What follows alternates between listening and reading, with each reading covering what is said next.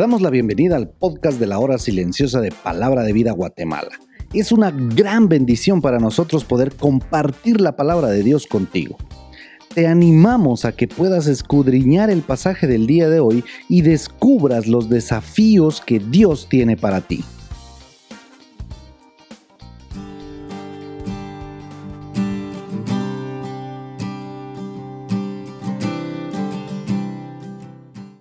Qué bendición compartir contigo el podcast de la hora silenciosa de Palabra de Vida Guatemala.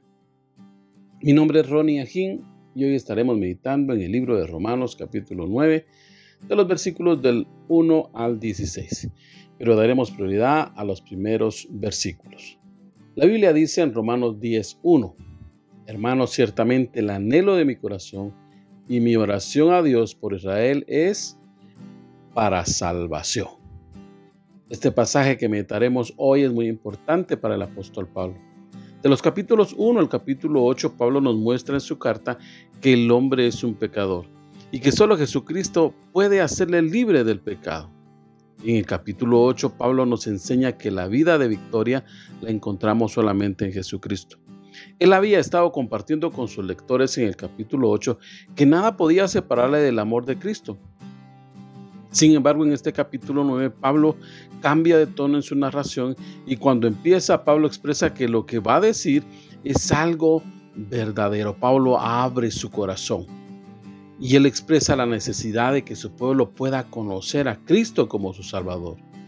Él dice, yo dejaría de ser amado por el Señor con tal que le conocieran como su Salvador. Pablo dice, ustedes como yo somos israelitas, hemos sido adoptados por el Creador. En un tiempo dieron la gloria de Dios, los pactos fueron hechos entre Dios y el pueblo, se nos dio la ley, se adoró en el culto al Señor y nos dio grandes promesas por medio de nuestros padres y de las cuales vino el mismo Jesucristo. Pablo conocía todo este contexto judío y por eso el anhelo de su corazón era que su pueblo tuviera un encuentro personal con el Señor. Y de aquí podríamos preguntarnos, ¿cuál es nuestra posición como creyentes en cuanto a nuestra Guatemala, a nuestra ciudad, colonia o nuestro vecindario?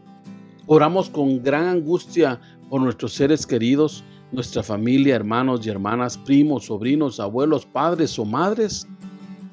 Si vemos esto con claridad, dice la Biblia que si ellos no reconocen a Jesús como su Salvador, están condenados a vivir en el infierno eternamente. Esto es algo urgente. La pregunta que podríamos hacernos es, ¿y cómo hago para que esto no sea así? Bueno, hoy día hay tantos métodos para compartir el Evangelio de Jesucristo. Déjame sugerirte uno muy sencillo y que lo usamos nosotros en el Ministerio de Palabra de Vida. Este método se llama el círculo de la causa y se divide en tres pasos. El primer paso consiste en orar. Sí, orar por una persona en especial la cual esté en tu lista de prioridades. Que tú conozcas, que necesite conocer a Jesús como su Salvador.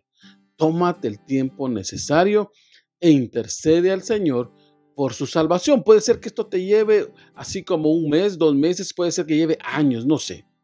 Quizá puede ser que sea por un amigo o un familiar. Yo no sé, hay tantos testimonios, pero la oración es poderosa. Primera Timoteo capítulo 2 del 1 al 4, Pablo dice que debemos orar por todos los hombres para que sean salvos y vengan al conocimiento de la verdad. Así que la primera parte es ora por aquella persona. El segundo paso es cuídale. Pero ¿cómo le cuido? ya que le conoces, acércate a esta persona.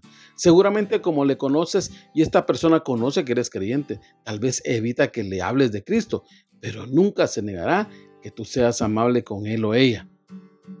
Hazlo desinteresadamente. Da testimonio de que en ti hay algo diferente, que en ti vive Cristo.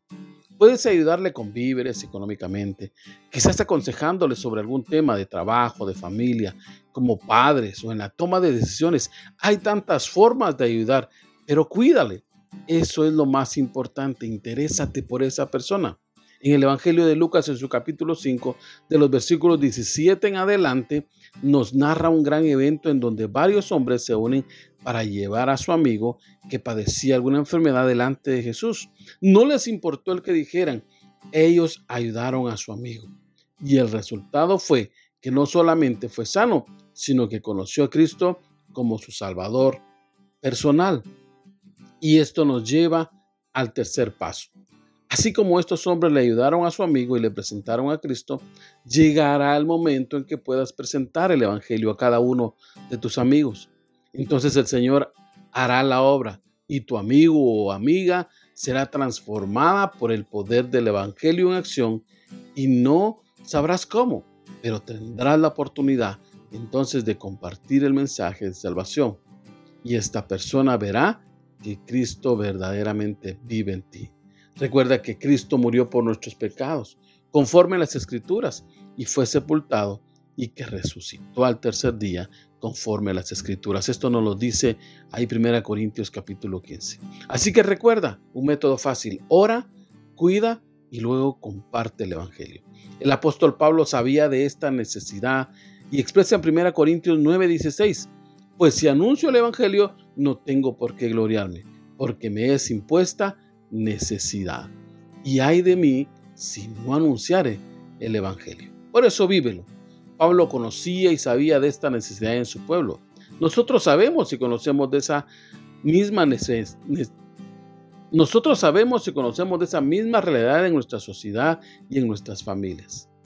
Es responsabilidad mía como creyente en Cristo vivir un evangelio práctico donde junto con otros creyentes seamos intencionales al compartir el evangelio de Cristo y cumplamos así el mandato del Señor de llevar el evangelio de Cristo a toda criatura. Espero que te emociones en poder compartir el evangelio con otras personas. El Señor te bendiga.